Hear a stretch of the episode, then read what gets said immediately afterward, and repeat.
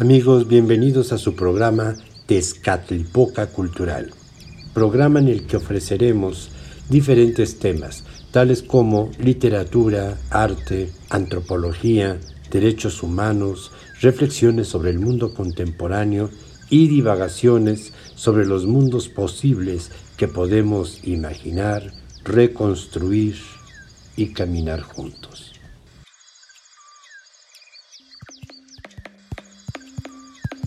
Hola, amigos de la revista La Guirnalda Polar. Es un gusto saludarlos y presentarles en esta ocasión una interesante entrevista con el antropólogo Diego Prieto.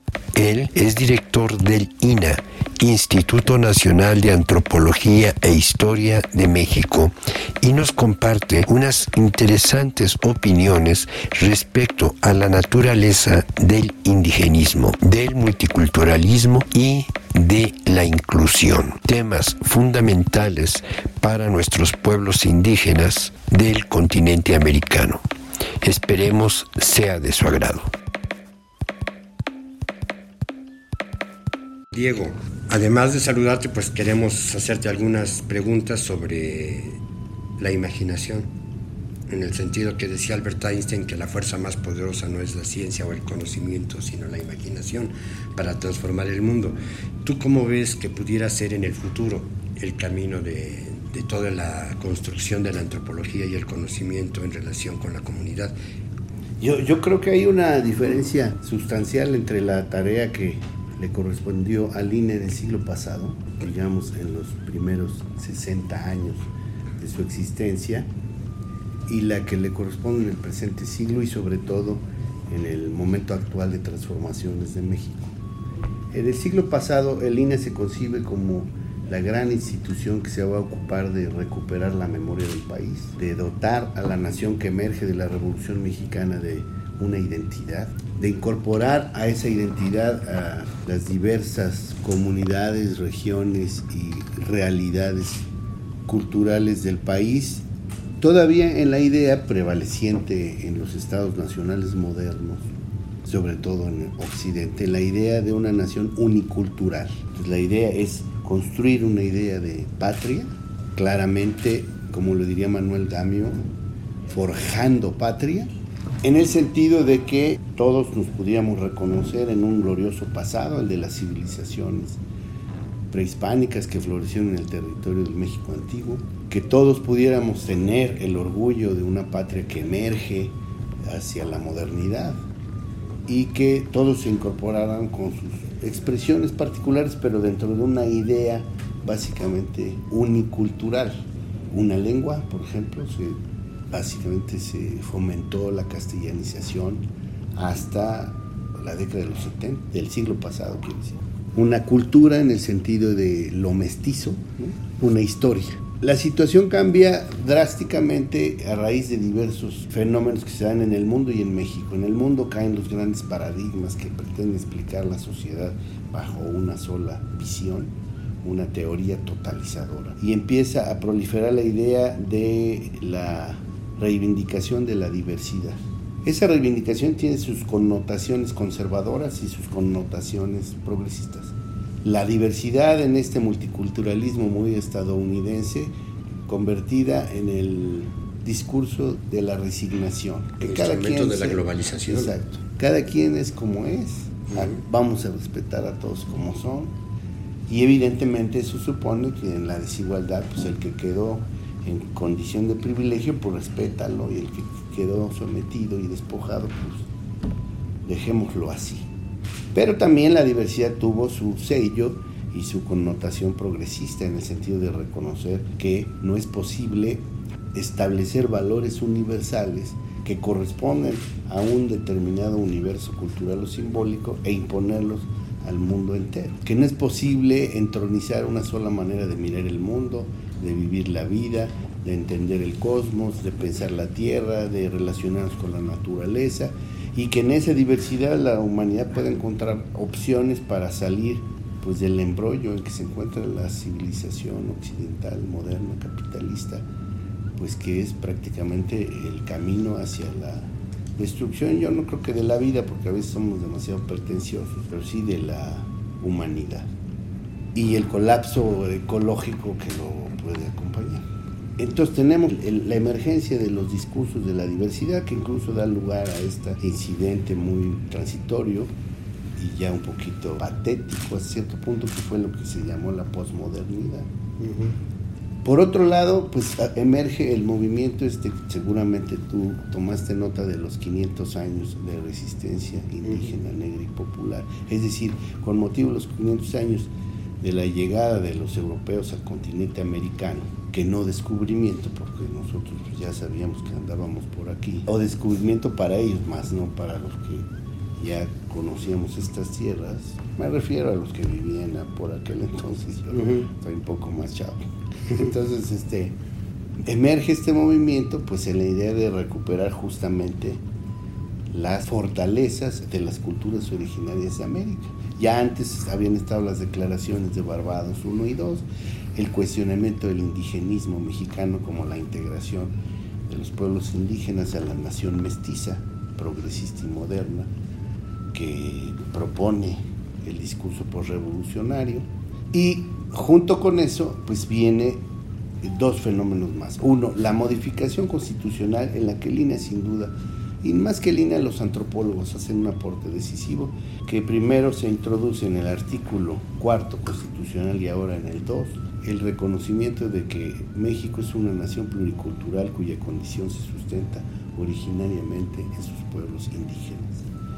Ese, ese mm, reconocimiento significa un desafío discursivo, porque pues entonces, ¿qué es, ¿cuál es esa nación pluricultural? ¿Cuáles son las muchas culturas que hay en este país. Significa dejar atrás esa idea unicultural. Sí. Y, pues plantea una pregunta, bueno, ¿y qué es ser pluricultural?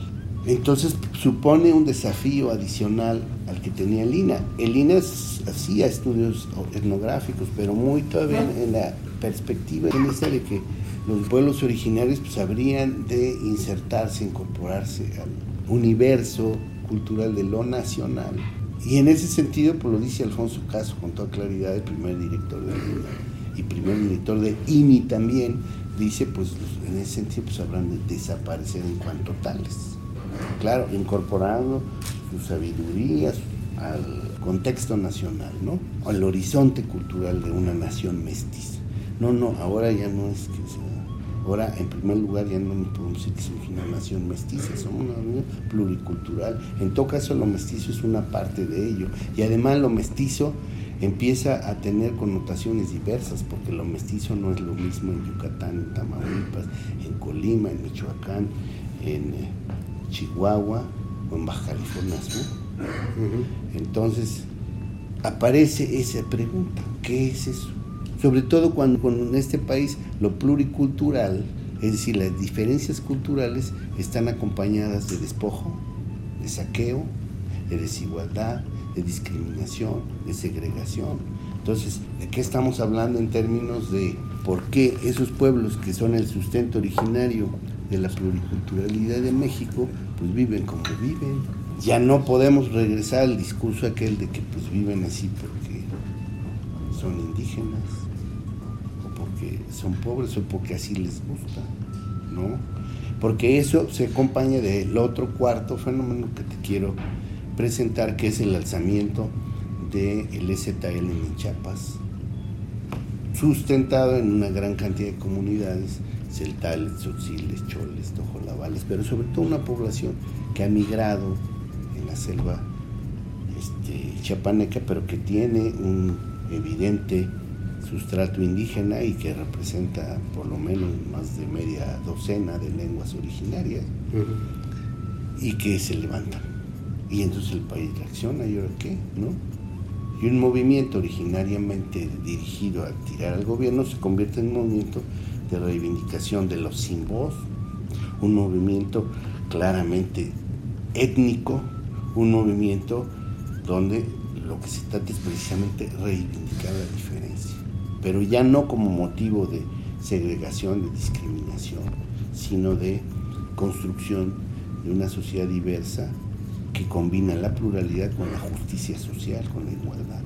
Entonces, esto hace que el INA, y si quieres más allá del INA, la antropología y la historia tenga que acompañar un proceso en donde se reconozca esa diversidad, en donde esa diversidad lingüística, étnica, regional, cultural, sexual, si tú quieres también, sea motivo de enriquecimiento, de diálogo, de comprensión, de entendimiento, y eso supone construir puentes para los cuales la antropología está bastante habilitada. Dentro de estas iniciativas que han pretendido la, defensa de la pluralidad, casi han ido acompañadas de la introducción de la globalización. Y entonces de repente dicen, bueno, ok, el territorio de alguna ciudad, por ejemplo, este, es de todos, es plural, y por lo tanto no es de los pueblos originarios. Y por lo tanto podemos tomar todos los territorios de los antiguos pueblos originarios que ya no existen. Este, pero lo que no podemos es regresar al discurso de la homogeneidad, porque entonces tú tienes que aprender español y manejar las lógicas del mundo occidental capitalista, que son las únicas posibles. Acuérdate cuando cae la Unión Soviética, ¿qué es lo que primero proponen este, los neoliberales? o como bien dice el presidente, los en realidad conservadores, pues proponen que ya se acabó la historia, ¿no? Eso dice Francis Fukuyama. y ahora vamos a reconstruir todo. Ahora sí ya vamos a llegamos al mejor de los mundos posibles. Los malos ya se fueron, que eran los comunistas, y ahora nosotros vamos a tener un mundo libre, sustentado en la democracia representativa liberal y en el mercado como el gran regulador de la vida entre los seres humanos. Eso pues duró, ¿qué te gusta? tres años, cuatro. O sea, ¿qué empezó a ocurrir? Sí, viene todo este discurso de la globalización, pero frente a él un montón de guerras regionales, nacionales, conflictos bélicos, despojos, esta idea de que te voy a hacer libre a base de misiles Tomahawk, ¿no? Y si no quieres ser libre, pues entonces eres, enemigo, de, enemigo la de la libertad y por lo tanto te voy a exterminar. Y viene también acompañado de eso, pues todo este movimiento de la globalización de alternativa o de la antiglobalización, o como habría dicho el presidente Cedillo, de la globalifobia, ¿no? ¿Te acuerdas que él distinguía entre los globalifílicos y los globalifóbicos? Entonces, este, lo que sí es cierto, José, pues es de que eh, la globalidad está. El único punto es cómo la abordamos. O sea, no nos podemos negar a que existe un mercado global, a que existe una comunicación global, una red global y una comunicación incesante de discursos, mensajes, información de todo tipo. Pero yo creo que todos estos movimientos altermundistas, si tú quieres, o alternativos, lo que están planteando pues otra, es otra manera de relacionarnos, en donde efectivamente hay debates muy fuertes, porque Hablar de una condición pluriculturalidad pluricultural de México supone reconocer universos culturales, pero también territorios y también autonomías y también recursos naturales, porque pues, las culturas no viven en el éter, viven en la medida en que se pueden reproducir en un territorio con determinados recursos y con ciertas condiciones materiales. Cuando la UNESCO emite su declaratoria de Patrimonio Cultural Inmaterial en el 2003. Se ve obligado a reconocer que para la conservación del patrimonio cultural inmaterial, término que nunca me ha agradado, pero que pues ya está en el concierto internacional y en eh, las normas de la UNESCO, en el discurso de la UNESCO, pues entonces dice, para la salvaguardia del patrimonio cultural inmaterial se requieren conservar o preservar sus condiciones materiales. ¿Cuáles son esas condiciones? Pues el agua, el, cielo, el, territorio en su sentido más amplio, el territorio no es nomás la tierra, el territorio es un sentido mucho más amplio de espacio vivido, no solo la tierra, no solo el suelo, estamos hablando de la biodiversidad, estamos hablando del agua, estamos hablando de esto de que tú hablabas, ¿no? La importancia que puede tener el agua, los cerros, los marcadores territoriales, los lugares sagrados, eso es territorio. Entonces, y esa tarea hace, como yo frecuentemente digo, que ahora el INE ya no solo se ocupa de fortalecer la identidad nacional, sigue siendo una tarea no solo tenemos que cuidar nuestros monumentos arqueológicos, históricos, paleontológicos, sino nos corresponde reconocer, estudiar, describir, visibilizar y darle voz a toda esta diversidad lingüística, étnica, regional, territorial, cultural y de todo tipo que constituye el mosaico heterogéneo de México, definido así. Incluso tenemos otra, otra propuesta que no debemos de dejar de observar, ¿no? Por ejemplo, Bolivia, el Estado boliviano se define como Estado plurinacional. Nosotros somos nación pluricultural. O sea, si tú quieres, estamos un paso antes o estamos en otro, otra definición, pero muy semejante. Pero ellos se asumen Estado plurinacional. Es decir, por primera vez, por primera vez se habla de un Estado que no es Estado-nación, sino es Estado plurinacional. Esa es una experiencia que vale mucho la pena mirar, porque además también parte de la tarea que tenemos ahora es reconocer, insisto, que en los pueblos originarios, en los pueblos indígenas y también afrodescendientes hay una reserva de valores, de saberes, de referentes que nos puede y nos debe ayudar a salir de la crisis civilizatoria en la que nos encontramos, de la que ha hablado Enrique Leff, de la que ha hablado Víctor Manuel Toledo, de la que ha hablado Armando Bartra, en realidad yo por eso pues soy un poco optimista, sí sé que hay muchas dificultades. México, al mismo tiempo que es un país que tiene enormes tradiciones, pues es un país abierto al diálogo con todos, ¿no? No nos estamos poniendo muros, no estamos estableciendo ninguna clase, digamos, de proyectos hegemonistas a nivel mundial. Estamos repensando nuestro futuro, ¿no? Entonces yo creo que estamos más bien en, en una órbita de tratarnos de salir de ese discurso único de la globalización del mercado. Obvio, no podemos eh, salir del mercado porque tampoco podemos regresar cada uno a sembrar su propia milpa. Yo en lo particular me encantaría, pero no creo que sea no, no sería un buen sembrador de milpa. Entonces, a querer o no, pues necesitamos entrar en la transacción mercantil pues para poder atender las necesidades mínimas. Pero lo que sí insisto es que tengamos otros referentes. ¿Por qué otros referentes? Yo creo que si nosotros analizamos mucho del capital, digamos yo, espiritual y simbólico de los pueblos indígenas, vamos a encontrar que hay valores alternativos. Frente a esta idea de la utilidad como único sentido de las relaciones humanas, el provecho personal, en los pueblos indígenas encontramos la reciprocidad, que además la antropología estudia mucho. O sea, que nosotros entramos en relación, como sucede en muchas comunidades originarias, ya no en razón de qué provecho saco del otro, sino le puedo reciprocar al otro, el compromiso, la lealtad, frente al valor del provecho personal, el de la lealtad, frente al valor del individualismo, que yo no niego que sea importante pues, defender el individuo, pero que proponen muchas comunidades. El comunalismo, es decir, poner en el centro primero el beneficio común antes que el personal, que no digo, insisto, no digo que no se trate de defender a la persona, al ciudadano, al individuo, pero el comunalismo mucho nos puede enseñar. Tampoco se trata de decir que ahora nos vamos a volver todo el mundo indígena aunque a la poste todos seremos. están dando presupuesto, todo el mundo se quiere hacer indígena y cargo. A la poste todos lo vamos a hacer porque indígena quiere decir el que nació allí.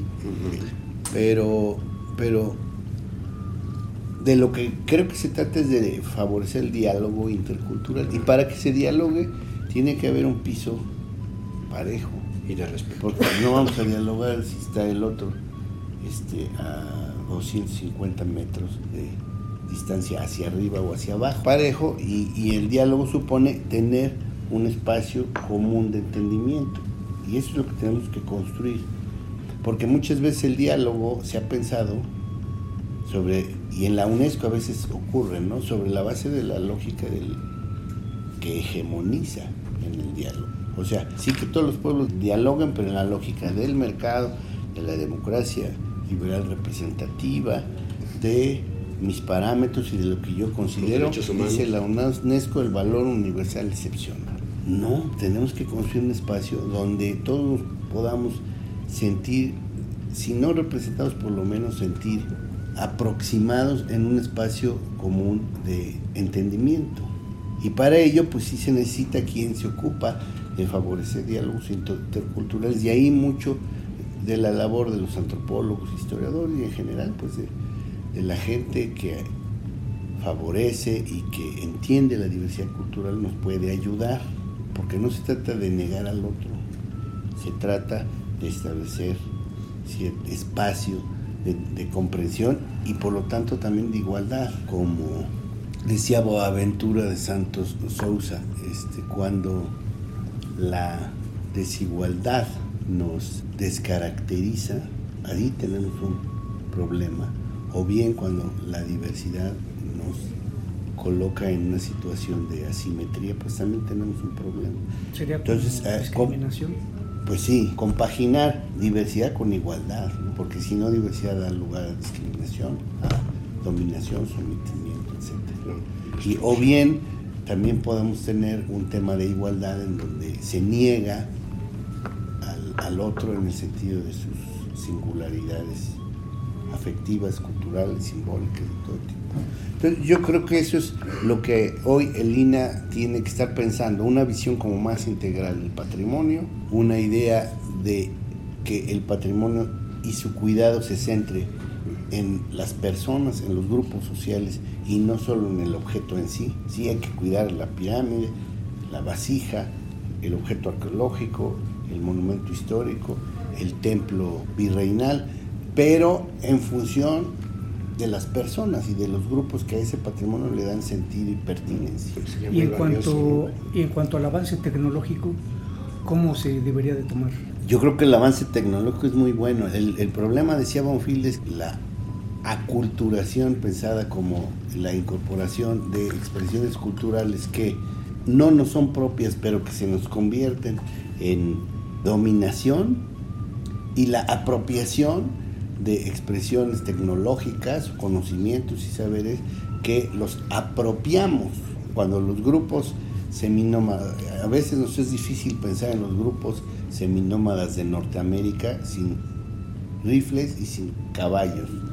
Yo en todas las películas western los veía con rifles y con caballos. Y esos no los inventaron ellos. Esos se los pescaron a los cowboys, a los vaqueros que confrontaban. Bueno, pues qué bueno que tengan rifles y que tengan caballos, o sea, qué bueno que la tecnología nos pueda servir para comunicarnos, que haya cada vez más páginas en las redes que manejan el Mazagua, el Ñañó, el Mazateco, etc. Pero la tecnología a mí no me da ningún problema. El, el problema es tecnología de quién, para quién y cómo se utiliza. Porque lo que sí me molesta mucho pues es que la tecnología de la energía nuclear, pues ella ha sido utilizada el 6 de agosto de 1945 para incinerar instantáneamente a 130 mil japoneses y todavía tres días después, como si no bastara, incinerar instantáneamente a 80 mil japoneses. Me digo una pregunta, me mete ruido dos acusaciones que se le están haciendo a la ley que elaboraron para el INPI una que dicen que es totalmente indigenista, yo no veo por dónde sea totalmente indigenista, y la otra que es regresiva. Yo no la veo tampoco porque sea regresiva. ¿Dónde están viendo el regreso al autoritarismo, no? O sea, hay un intento de lo contrario, a mm. mi juicio. Yo, yo, creo que hacia los años 90 del siglo pasado y después del cambio constitucional y sobre todo después del alzamiento del EZLN en Chiapas y de una serie de reflexiones al seno de la antropología sobre todo. Recuerdo alguna discusión muy interesante por ahí del 95, donde estaba Hagen, donde estaba, este, ahorita no estoy acordando de algunos, pero algunos otros colegas, eh, que justamente hablaban del fin del indigenismo. Yo creo que el indigenismo ya terminó esa idea de que vamos a integrar a los pueblos indígenas, al México progresista. ¿Y qué ocurre cuando asciende eh, el presidente Fox? Pues eso yo creo que lo entiende, porque además pues, su primer discurso de Fox era justamente el elogio a la diversidad, pero hay que ver ahí qué connotación tiene. Entonces eh, desaparece el INE y crea la CDI. A mí me parece que eso fue dar un paso atrás. Rodolfo Estabejano fue muy claro, el INE ya no da para más, pero en el balance político y social el INE fue más positivo que negativo. A los pueblos indígenas le hubiera ido peor sin INI que con INI. Eso es muy claro. Fue un contrapeso a las casicazos locales en muchísimas regiones de México. Entonces, la CDI pues fue una cosa muy asistencialista, distante de los pueblos indígenas, pues donde la participación de los pueblos indígenas era formal y donde, por cierto, dejaron atrás las tareas de investigación y de promoción cultural y se dedicaron básicamente a hacer carreteras, caminos, obritas, donde por cierto había fugas escandalosas y asquerosas de dinero. Yo lo observé en el caso de Querétaro. O sea, un, dispendio y un robo del dinero supuestamente para pueblos indígenas descarado. Entonces, pues, la CDI pues, ya no da para más, obviamente, pues era, era asistencialista, era eh, desarrollista, era, pues insisto, yo creo que ya ni indigenista, pero en algún sentido más negativo indigenista. colonialista, Eh, sí, o sea, fue un retroceso. Obviamente ya no podía seguir de esa manera la política indígena del Estado mexicano. Me parece que plantear un Instituto Nacional de Pueblos Indígenas me parece correcto.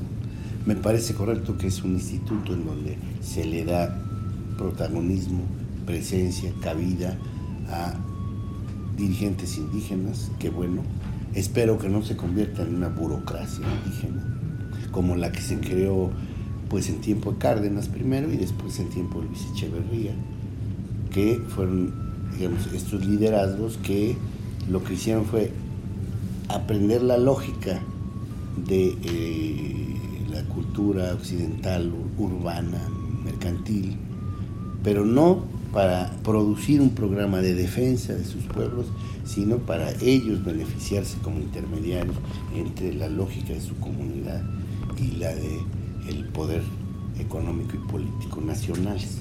Entonces, yo espero que no ocurra eso y espero que verdaderamente haya eh, una interlocución en donde este instituto se convierta en el interlocutor de los pueblos indígenas frente al gobierno y en ese sentido sea una voz que ayude al presidente y al gobierno a conducir una política indígena que se nutra de esta diversidad.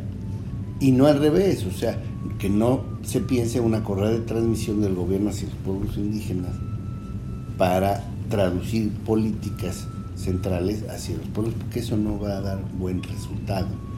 Entonces yo creo que ahorita está esa disyuntiva. Yo creo que se debería retomar la discusión del marco jurídico político en relación o en la relación Estado-pueblos indígenas en donde se quedó en el 2001, en donde después de la gran marcha a la Ciudad de México de los zapatistas y estando presente el planteamiento, la oferta del gobierno de que iba a dar lugar a, a concretar los acuerdos de San Andrés, pues este, se sacó una ley desarrollista y una ley pues, que a cambio de no generar derechos relacionados con autonomía, con territorio, con recursos, lo que hizo pues fue otra vez ofrecer despensas. Sí, ofrecer eh, presupuestos, ¿no?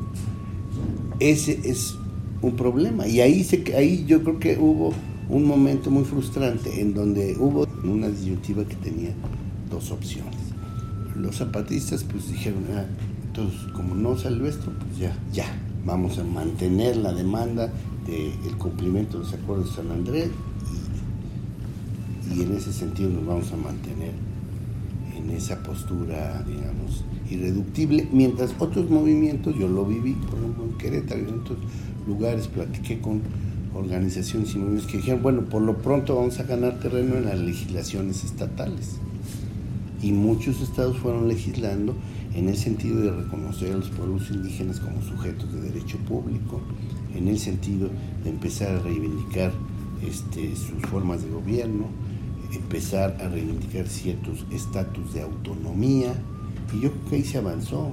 Es decir, tampoco ahí se acabó la historia, se avanzó, y por supuesto que tenemos un movimiento indígena pujante Y entonces ahora yo lo que plantearía pues, es que regresar en ese sentido a el planteamiento de que sí necesitamos una legislación nacional.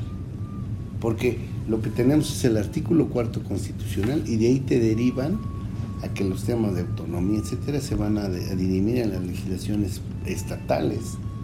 Pero hay un montón de configuraciones étnicas, etnolingüísticas y etnopolíticas que no pertenecen a un Estado, pertenecen a dos o tres, o sea, los Wirrárica están en Jalisco y en Nayarit, por lo menos, si no es que, Durango, si no es que también en Durango y Zacatecas. Los ñañó pues están en ocho estados de la República, los nahuas están en una cantidad muy grande, ¿no?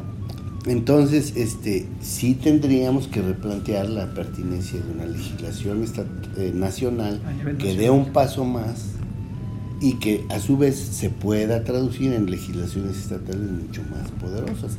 Y yo creo que ahí pues es una tarea que le toca en alguna medida, no toda, al INPI, pero sobre todo al movimiento indígena y a legisladores que pues, yo esperaría que se promuevan este tipo de cosas, ¿no? Hay una serie de temas en la agenda de nuestros pueblos originarios, el tema del reconocimiento de derechos de propiedad intelectual colectiva o derechos colectivos de propiedad intelectual, el tema de eh, patentes de muchos de sus productos, el tema de declaraciones de este, de origen de productos y de eh, saberes, el tema de la defensa del patrimonio fitogenético, etnobotánico, ahora con lo de la medicina, porque pues la piratería está fuerte, ¿no? Y me dio mucho gusto que el presidente pues haya planteado con claridad eh, el tema de alto a los transgénicos y el fortalecimiento consecuente de eh, las este, milpas locales y de las variedades de maíz, muy interesante. y, de las variedades y criollas de garantía para poder son cosas importantes. entonces yo no tendría así una idea catastrófica pero sí pues como en todo tiene que haber aporte tiene que haber participación este la generación de empleos reactivando las actividades en el campo. Tradicionales.